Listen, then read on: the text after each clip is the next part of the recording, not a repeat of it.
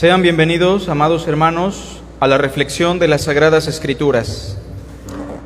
Como saben, hemos estado meditando en las cartas pastorales. Específicamente hemos estado reflexionando en la primera carta a Timoteo. Hemos ya comentado que las dos cartas escritas a Timoteo por el apóstol Pablo tienen como finalidad que Timoteo aprenda a conducirse en la casa de Dios, que es la iglesia del Dios viviente, columna y baluarte de la verdad.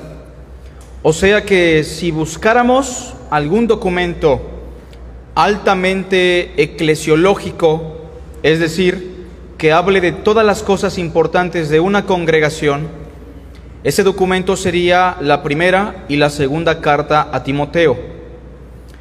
En ese sentido, las cartas a Timoteo nos proveen de muchos principios, de muchos valores e instrucciones para poder conducirnos correctamente en la congregación, pero también las cartas a Timoteo nos ayudan a entender cuál es nuestra posición, cuál es nuestra función en la iglesia del Dios viviente. Estamos en el capítulo 3 de la primera carta. Primer carta a Timoteo, capítulo 3.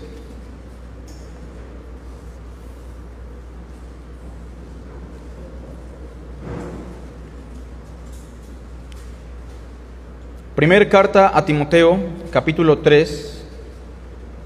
Debo mencionar que el capítulo 3 está dedicado a las cuestiones ministeriales.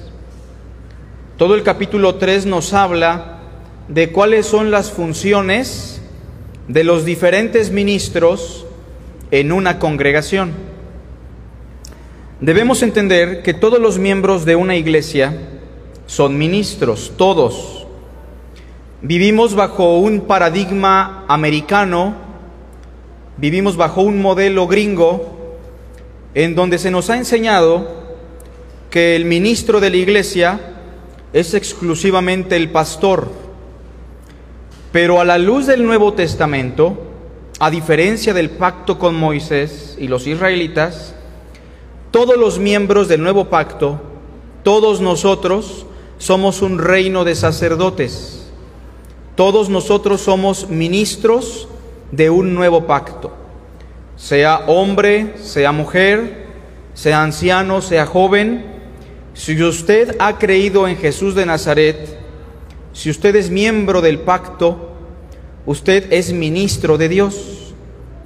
Claro que el apóstol Pablo dirá en Efesios capítulo 4, verso 11 en adelante, que aún nos puso Dios en la iglesia, apóstoles, evangelistas, profetas, pastores, maestros, a fin de perfeccionar a los santos para la obra del ministerio. O sea que hay ministros activos perfeccionando a ministros futuros que por el momento están inactivos. Pero todo cristiano, toda cristiana, por naturaleza debe ser un ministro de Dios. Sin embargo, si hay algunas diferencias que debe manifestar Pablo en el capítulo 3, del verso 1 al verso 7, Pablo se dedica a explicar las cuestiones propias del obispo, el ministerio de la palabra o el ministerio pastoral, en donde el requisito que sobresale es el que aparece en el versículo 2 al final, apto para enseñar. Si notan, en el capítulo 3, verso 1 al 7, no se mencionan a las mujeres por el hecho de que las mujeres no fueron diseñadas para el pastorado, ni para ejercer autoridad sobre la congregación o sobre el varón. Pero el capítulo 3 del verso 8 al verso 13, que es una segunda lista sobre los ministros diaconales, no menciona la virtud de apto para enseñar, porque en el ministerio diaconal no se necesitan los dones para la enseñanza de la palabra. Sin embargo, en esta segunda lista, en el versículo 11, sí menciona a las mujeres. Entonces, si usted es una hermana creyente en el Señor, el Señor quiere que usted funja como una diaconisa.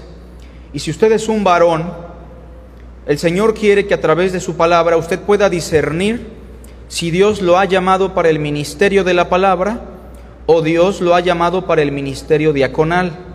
No hay de otra. Solo existen pastores y diáconos. Pero todos somos ministros, unos activos, otros inactivos. Pero el capítulo 3 nos va a brindar las bases para entender cuál es el llamado de Dios. Hoy vamos a dar lectura solamente al capítulo 3, verso 1 y 2. Leamos, por favor, síganme con su vista.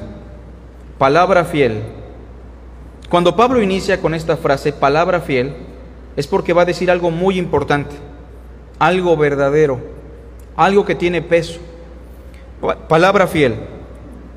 Si alguno anhela obispado, buena obra desea.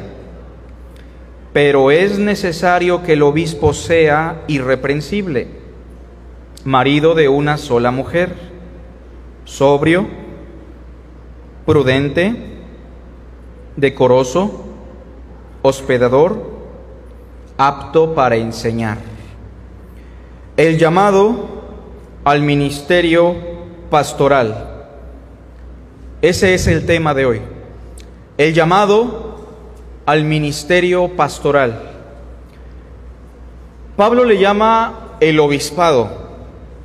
Pedro, en Hechos capítulo 6, cuando surge el conflicto por las viudas, no le llama el ministerio del obispado o el ministerio pastoral. Pedro le llama el ministerio de la palabra. Pero estamos hablando del mismo servicio. La palabra ministerio significa servicio. Es la palabra griega diaconía y tiene que ver con los diferentes servicios que hay en la congregación, los diferentes servicios que hay en el cuerpo de Cristo, pero que se clasifican solamente en dos, el ministerio pastoral y el ministerio diaconal. El llamado al ministerio pastoral.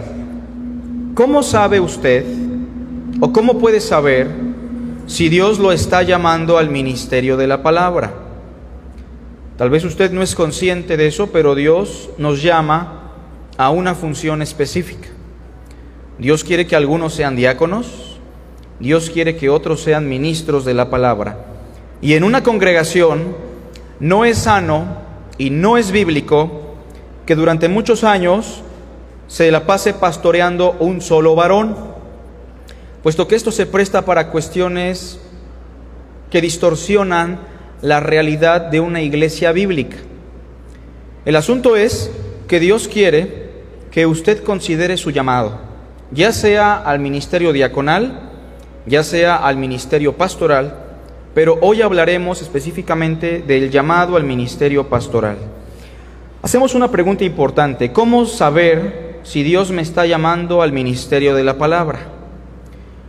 Bueno, yo espero que con la ayuda del Espíritu Santo a través del verso 1 y verso 2, podamos tener una respuesta de Dios para poder determinar, para poder reconocer si yo como varón estoy llamado al ministerio de la palabra.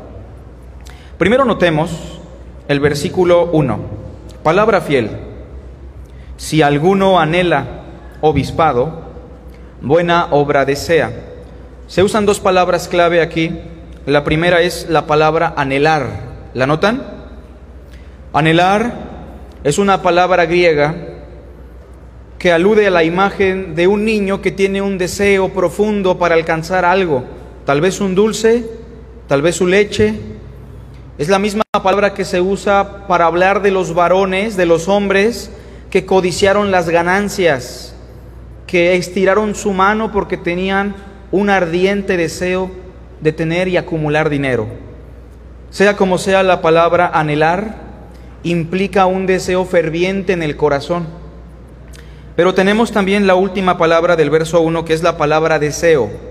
Dice buena obra desea. Tiene un significado similar, pero desear en este contexto tiene que ver con un deseo ferviente, un deseo tan grande que uno quisiera ponerlo ya por obra ponerlo en práctica. Así que tenemos un primer principio.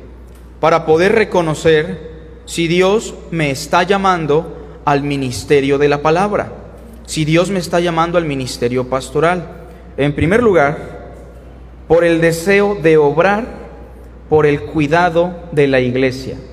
En primer lugar, podemos saber que Dios nos está llamando si en nosotros existe un deseo de obrar para el cuidado de la iglesia.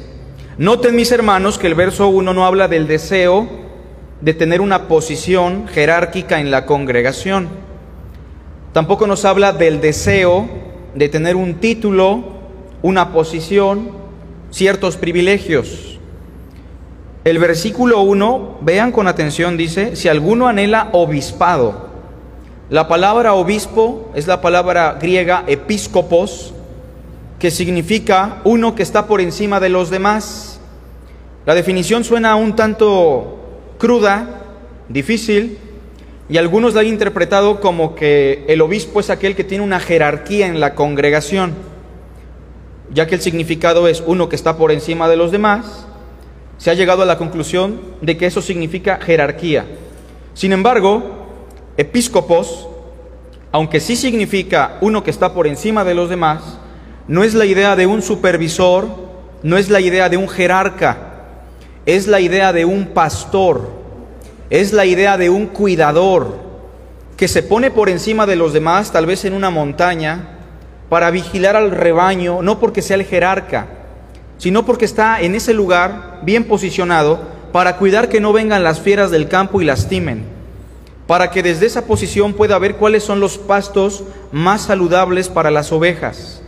Así que el obispado no es una posición jerárquica, no es una posición de gobierno. El obispado es una obra de cuidado, es una obra de pastoreo. Vean, por ejemplo, el versículo 5. Hablando del obispo dice, pues el que no sabe gobernar su propia casa, ¿cómo cuidará de la iglesia de Dios? El pastor, el obispo, en su hogar sí tiene una jerarquía. En su casa sí es un gobernador. En su hogar él puede tomar decisiones. Claro, tiene la responsabilidad de gobernar como Cristo nos gobierna. Pero el pastor o el obispo en la congregación, según el verso 5, no es gobernador de la iglesia, sino cuidador de la iglesia. Pablo tiene mucho cuidado en el uso de sus palabras y por eso hace la diferencia. El que no gobierna bien su casa, ¿cómo cuidará de la iglesia de Dios? Así que ser obispo, anhelar el obispado, no significa anhelar una posición no significa anhelar un título, una jerarquía. Ser obispo significa estar al tanto, estar por encima en el sentido de vigilar, en el sentido de cuidar, de tener una perspectiva amplificada de la verdad para pastorear y cuidar al pueblo de Dios. Y noten que en el versículo 1, después de que usa la palabra obispado, dice, buena obra desea. Es el deseo de obrar es el deseo de tener actividad, es el deseo de hacer cosas a favor de la iglesia. En ese sentido, es el deseo de obrar para cuidar las almas de la congregación. Es el deseo de cuidar, de pastorear, de alimentar al rebaño. No es el deseo de tener un sueldo, no es el deseo de tener una posición jerárquica, una autoridad, es el deseo de cuidar a la congregación. No pierdan la primera carta a Timoteo, por favor. Pero si van conmigo a la primera carta de Pedro, yo quiero que noten cómo esta congruencia aparece en todo el Nuevo Testamento. Primer carta de Pedro, capítulo 5. Es importante destacar esto porque el ministerio pastoral se ha distorsionado tanto que algunos anhelan el obispado no por la obra de cuidar a la congregación, sino por adquirir un prestigio, por enlazarse en una esfera social, religiosa, por tener una posición dentro de la congregación, por la gloria de los hombres. Pero Pablo nos dice que el obispado, el deseo al obispado, es el deseo a cuidar, es el deseo a obrar a tener actividad para pastorear y alimentar a la iglesia de Dios.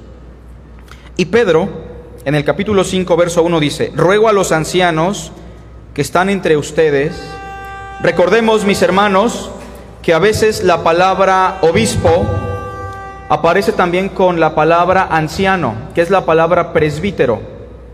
Obispo, presbítero, anciano, pastor, son diferentes títulos que aluden al mismo oficio, el oficio del pastorado. Ruego a los ancianos que están entre vosotros, que dice después, yo anciano también con ellos. ¿Se sentía parte del grupo Pedro o se sentía jerarca? ¿Creía que él, por ser Pedro, él tenía una jerarquía por encima de los ancianos o se consideraba igual con los otros ancianos? Noten que él dice, yo anciano también con ellos y testigo de los padecimientos de Cristo, que soy también participante de la gloria que será revelada. Sigue diciendo el versículo 2, apacentad la grey.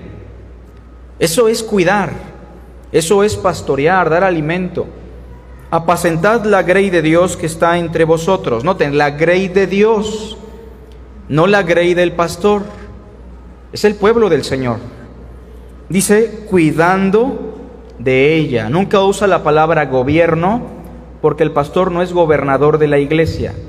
El pastor no puede tomar todas las decisiones de la congregación. El pastor tiene la función de cuidar con las escrituras, de pastorear con la verdad. Y puesto que es el pastor, se intuye que de él tiene que surgir el consejo sabio. Se intuye que de él tiene que venir la palabra de Dios.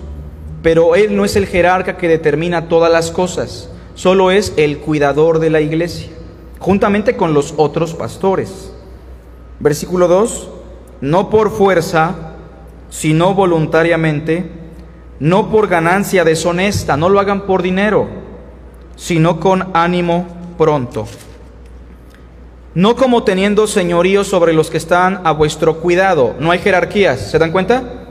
Los pastores no son jerarcas, no tienen preeminencia, no tienen señorío, no existe el gobierno de los pastores, existe el gobierno del hogar, pero en la iglesia todos los pastores son cuidadores de la congregación. Uno solo es el jerarca en nuestra iglesia y debemos recordar que ese es nuestro Señor Jesucristo. Bueno, entonces, si Dios lo está llamando al ministerio, usted tiene que evaluar genuinamente que en primer lugar usted tenga un deseo de obrar para el cuidado de la iglesia. En la imagen tenemos ejemplificada la idea correcta de lo que es un obispo. Un pastor que está elevado por encima de las ovejas, no porque sea el jerarca, sino porque está cuidando de ellas. ¿Anhela usted cuidar al rebaño de Cristo? ¿Anhela usted obrar, tener actividad para que la iglesia prospere en su pastorear con el Señor? En primer lugar, entonces debemos tener en cuenta eso. Pablo dice que si alguno está llamado al obispado, tiene que tener ese deseo y ese anhelo de cuidar, obrando para el bien de la congregación. Sigue diciendo el versículo 1, si alguno anhela obispado, buena obra desea. Verso 1 nos habla de la actividad, la palabra obra. El pastorado entonces tiene que ver con actividad. El obispado tiene que ver con acciones. El obispado tiene que ver con obras. Pero antes de hacer cualquier cosa, antes de aventarnos a practicar cosas propias del pastorado, Pablo dice, pero es necesario que antes de que este hombre obre, sea irreprensible. Es necesario que el obispo, es necesario que aquel que tiene el deseo de obrar cuidando a la iglesia, antes de hacer, tiene que ser. ¿Se entiende la diferencia? Antes de hacer, tiene que ser de la siguiente manera. Dios no se preocupa tanto por lo que hacemos, sino por lo que somos. ¿Si nos damos cuenta de eso? Dios no está tan interesado en cuánta actividad puede tener un ministro pastoral. Dios está más interesado en lo que somos en el corazón, quienes somos delante de Dios. Así que habla de ciertas cosas. Él debe ser sintetizadamente irreprensible. En resumen es eso.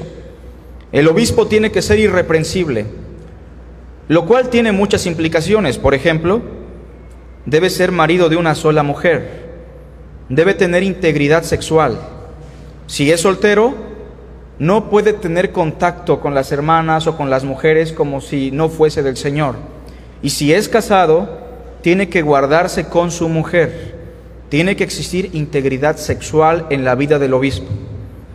Sobrio, con una mente despejada, prudente, decoroso, que es respetuoso, amable, hospedador. Estas características son características propias de la moralidad. Son características éticas de lo que debe ser el obispo o el hermano que desea pastorear a la congregación. Así que, ¿cómo puedo saber si Dios me está llamando? En primer lugar dijimos, por el deseo de obrar para el cuidado de la iglesia. En segundo lugar, por el testimonio de nuestra integridad espiritual. Dios no me puede llamar al ministerio si yo no tengo un testimonio terrible? No puedo encapricharme pensando que Dios me está llamando si mi vida espiritual, si mi integridad cristiana siempre está mal. Si la iglesia me reprocha constantemente algo, si los de afuera testifican mal de mí, no puedo interpretar que el deseo que tengo proviene de Dios porque ese deseo tiene que estar confirmado por el testimonio de una vida íntegra en el área espiritual, en el área moral. Pensemos en Timoteo.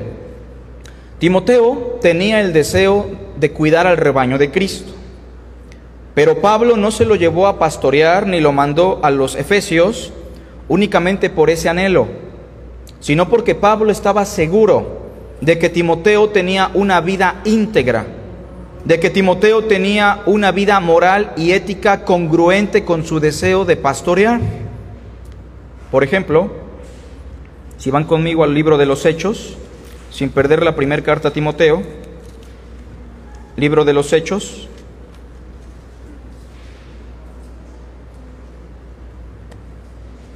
capítulo 16,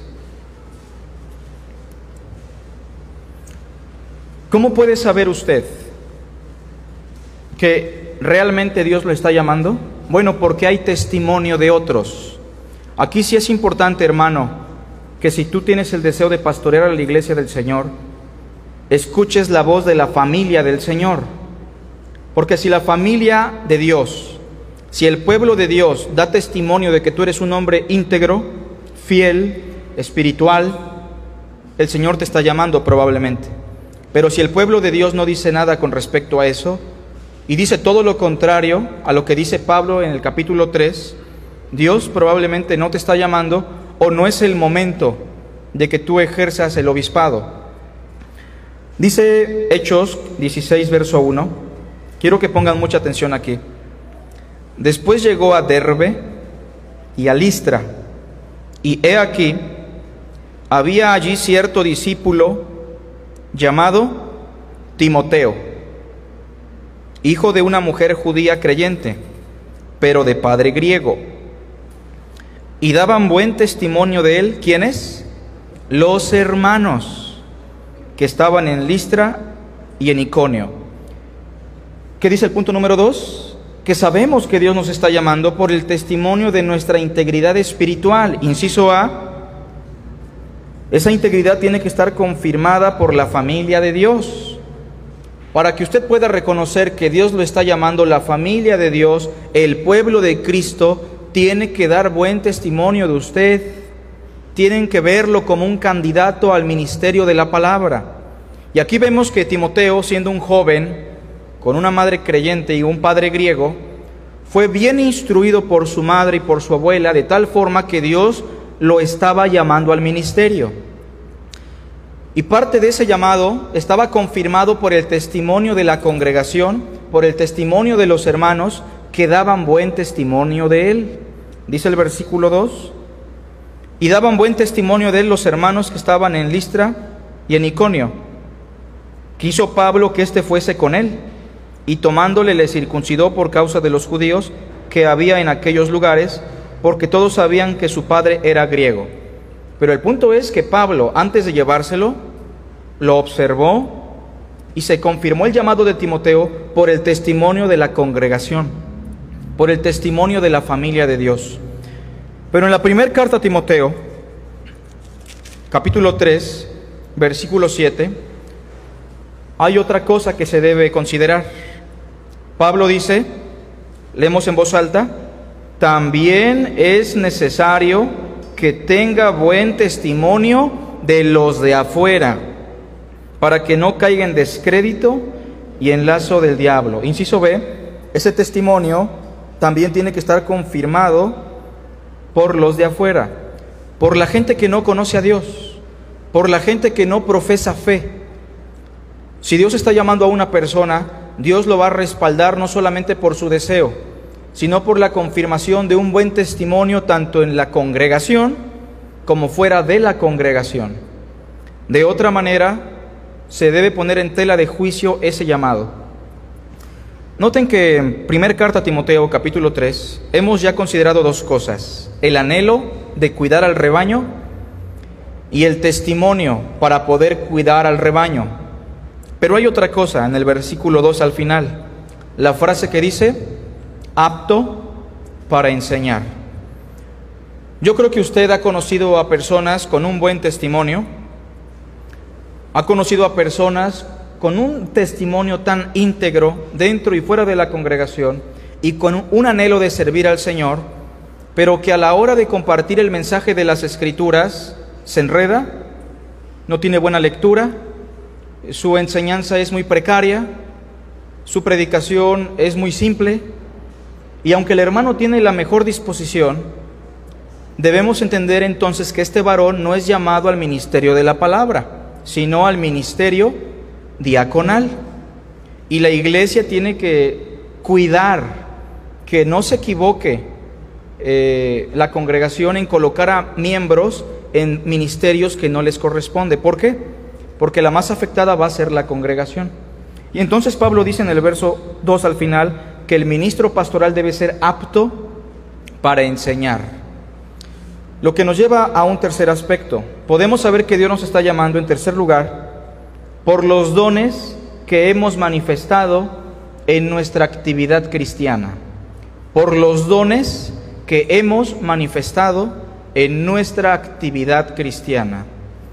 Recuerdo que cuando el Señor me llamó para salvación, por ahí del 2010, Inmediatamente que yo puse mi fe en Él, empecé a leer el Nuevo Testamento con mucha hambre y empezaba a estudiar y a meditar.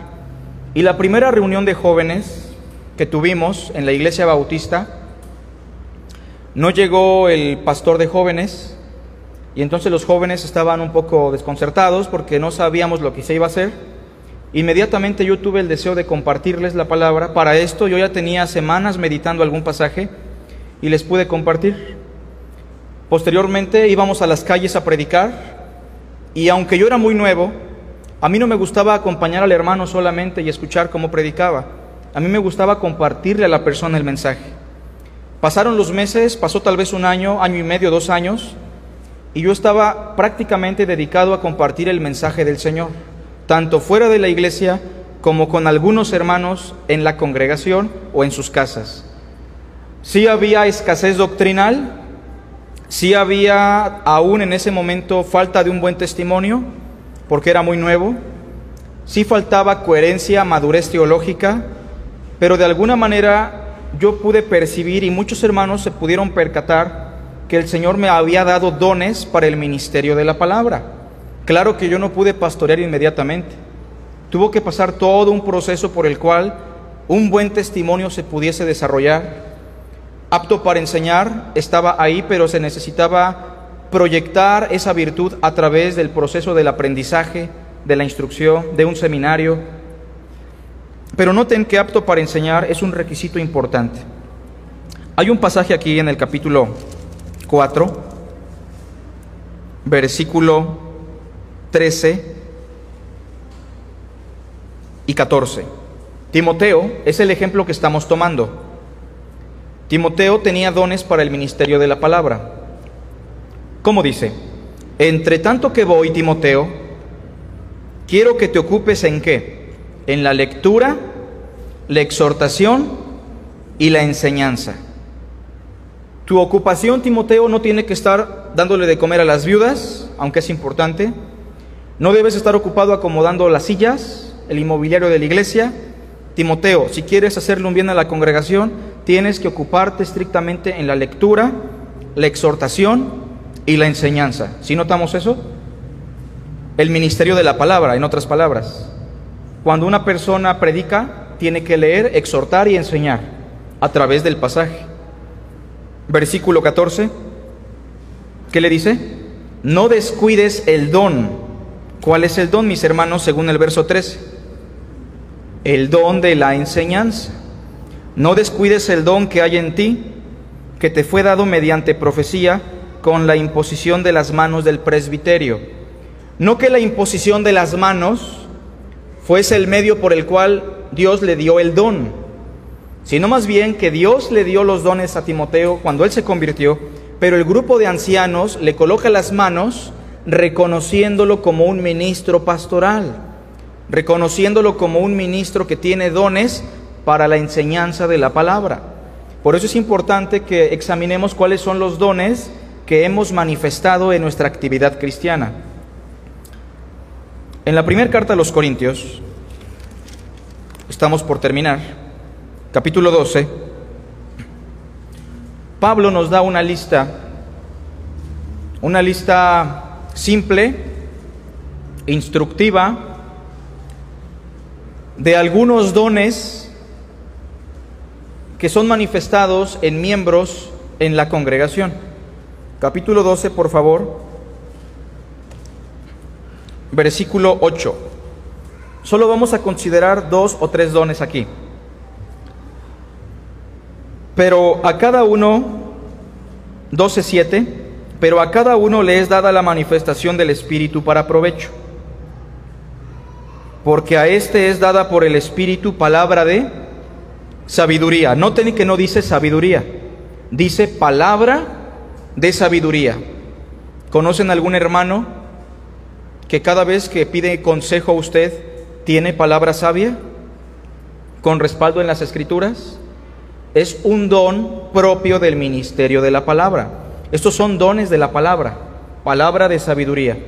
Aquí tenemos a un hermano, probablemente, versículo 8, que tenía ese don, palabra de sabiduría, y tenía un ministerio enfocado a la consejería porque su predicación, su mensaje, su consejo estaba cargado de sabiduría.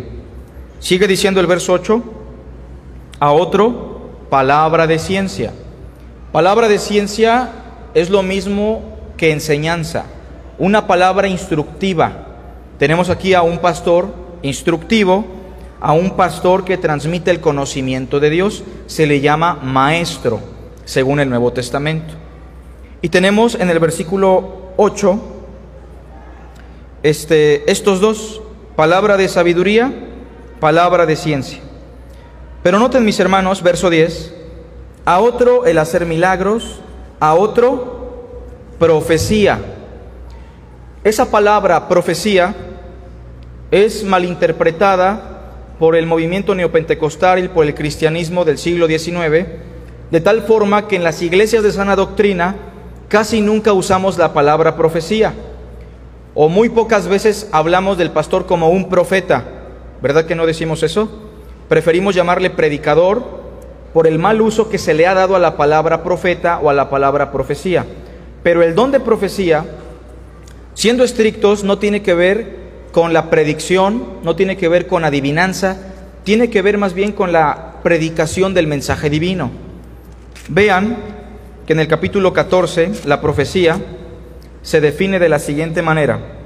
Primera los Corintios 14, versículo 3. ¿Lo podemos leer en voz alta, hermanos? Pero el que profetiza habla a los hombres para edificación, exhortación y consolación. ¿Qué es la profecía?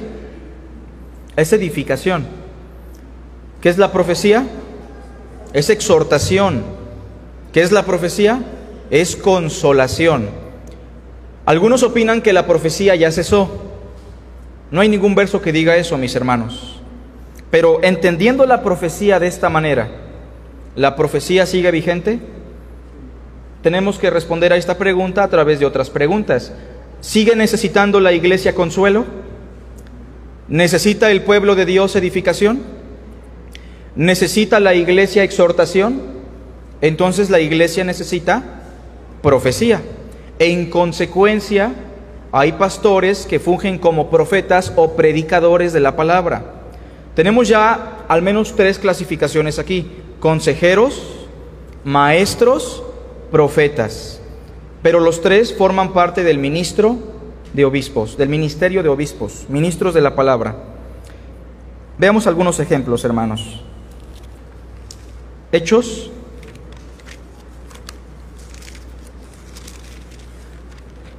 El libro de los Hechos nos provee de mucha información. Hechos 4. Tal vez usted es llamado al ministerio pastoral y no precisamente usted va a estar predicando domingo a domingo. El que debería estar predicando más constantemente en un abanico de pastores debería ser el profeta y el maestro. Pero también hay un ministerio de consejería y el consejero por naturaleza también es un obispo, es un anciano, es un pastor. Notemos aquí en el capítulo 4, versículo 36, lo que dice de un tal José, un hermano llamado José en la primera iglesia de Jerusalén. 4.36. Entonces José, a quien los apóstoles pusieron por sobrenombre Bernabé, que traducido es hijo de consolación, levita, natural de Chipre, como tenía una heredad la vendió y trajo el precio y lo puso a los pies de los apóstoles. Pregunta, ¿por qué le apodaron hijo de consolación? ¿Alguna idea? ¿Qué dice el punto número 3? La manifestación de los dones en nuestra actividad cristiana. En la actividad cristiana de José o de Bernabé, ¿cuál era la virtud que más sobresalía? Consolar a los hermanos. ¿Qué es la profecía? Edificación, exhortación, consolación. ¿Era profeta? Parece que sí. Vean otro ejemplo con el mismo Bernabé o José. Hechos capítulo 11.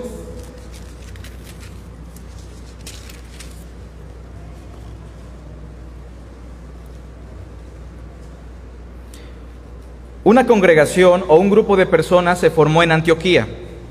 Y en Hechos 11 versículo 21, se dice que este grupo de personas empezó a prosperar. 11.21 dice, y la mano del Señor estaba con ellos, y gran número creyó y se convirtió al Señor. Llegó la noticia de estas cosas a oídos de la iglesia que estaba en Jerusalén, ¿y a quién enviaron? ¿Por qué enviaron a Bernabé? Porque tenía las virtudes para exhortar, consolar, para edificar a la iglesia de Antioquía. Y enviaron a Bernabé que fuese hasta Antioquía. Este cuando llegó y vio la gracia de Dios, se regocijó. ¿Y qué hizo? ¿Qué es la profecía, hermanos? Exhortación, edificación, consolación. ¿Qué es Bernabé? Profeta, un ministro pastoral, un ministro de la palabra. Y exhortó a todos a que con propósito de corazón permaneciesen fieles al Señor. 24 era un hombre íntegro, de buen testimonio, porque era varón bueno y lleno del Espíritu Santo y de fe. Tenía un buen testimonio, ¿no? Según Lucas. Y una gran multitud fue agregada al Señor. Después fue Bernabé a Tarso para buscar a Saulo. Saulo no era profeta, pero Saulo tenía cualidades pastorales que no tenía el pastor Bernabé. Bernabé era profeta. Cada vez que enseñaba, consolaba, edificaba, exhortaba, era un predicador. Pero Saulo de Tarso no era profeta. ¿Se acuerdan que Saulo de Tarso cuando enseñaba dormía a las personas? Tanto que un joven cayó y se murió. ¿Se acuerdan que Saulo de Tarso tenía una enseñanza muy profunda en sus cartas? Pero los corintios dicen en la segunda carta, no nos prediques porque las cartas son buenas, pero tu predicación nos duerme. Es pobre, es débil, lo cual significa que él como profeta no tenía mucha amplitud, pero él era un pastor, un apóstol que fungía como maestro. maestro de la congregación. Es por eso que cuando un hermano pasa a enseñar, si es profeta, aunque le digan que vaya al seminario y dé una clase de seminario, termina predicando. Y cuando es un maestro, aunque le pidan que vaya a dar una predicación, termina dando una enseñanza. Porque Dios colocó los dones de manera particular en cada miembro. Capítulo 13, versículo 1, dice así. Había entonces en la iglesia que estaba en Antioquía, ¿qué dice? Profetas y maestros. ¿Quién está primero? ¿Qué es Bernabé?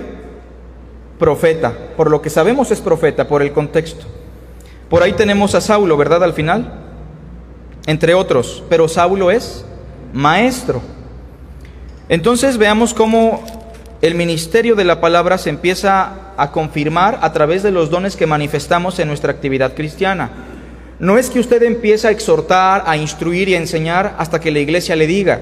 Si Dios lo está llamando para esa labor, usted naturalmente va a tener una actividad propia en la enseñanza, en la profecía, en la exhortación, en el consuelo. Último pasaje. Hechos 15, por favor.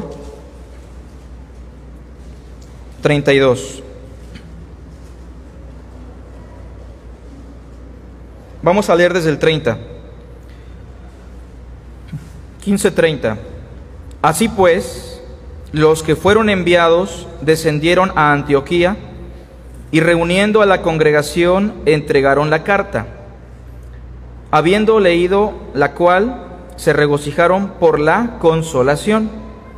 Y Judas y Silas, dos hermanos del ministerio de Pablo, como ellos también eran qué? No dice que adivinaron, ¿qué hicieron? Consolaron y confirmaron a los hermanos con abundancia de qué? ¿Se dan cuenta cómo se ha manipulado el ministerio profético? Cómo nosotros tristemente también hemos dejado que se roben el concepto, los movimientos sectarios, neopentecostales incluso, pero un profeta por naturaleza es un exhortador, un consolador, un edificador. Si Dios lo está llamando al ministerio de la palabra, considere usted si en su actividad cristiana usted consuela a los hermanos con la palabra, exhorta con la palabra, instruye con la palabra, imparte el conocimiento con la palabra. Y esas tres cosas que hemos visto hoy le pueden servir como una directriz para que usted considere el ministerio pastoral. Sin embargo, si usted no está seguro de eso, le animamos a que considere durante un buen tiempo el ministrar como ministro pastoral. Porque Santiago dice, no se hagan maestros muchos de ustedes, sabiendo que recibirán mayor juicio. Un llamado al ministerio pastoral. ¿Dios lo está llamando? Si Dios lo está llamando, no se rehúse pero trate de ser lo que Dios quiere que usted sea. Y si Dios no le está llamando y sus motivaciones son equivocadas, no dañe al pueblo de Dios. El peor error que podemos cometer es tomar una posición a la cual Dios no nos ha llamado. Hagamos una oración. Te damos las gracias, Padre, por tu hermosa palabra. Gracias por la instrucción, por la edificación, por el exhorto. Permítenos, Padre, por favor, crecer en el conocimiento de Cristo. Permítenos, Señor, reconocer a los hermanos que tienen los dones, el testimonio y el deseo para servirte en la predicación, en el ministerio de la palabra. Te damos a ti la honra, la gloria y la alabanza y rogamos que tu palabra taladre el corazón de mis hermanos. Te pedimos que también aquellos que están llamados al diaconado, las hermanas, puedan considerar su llamado también, Padre, y puedan servirte fielmente. Bendice todo lo que resta de este culto de adoración en Cristo Jesús. Amén.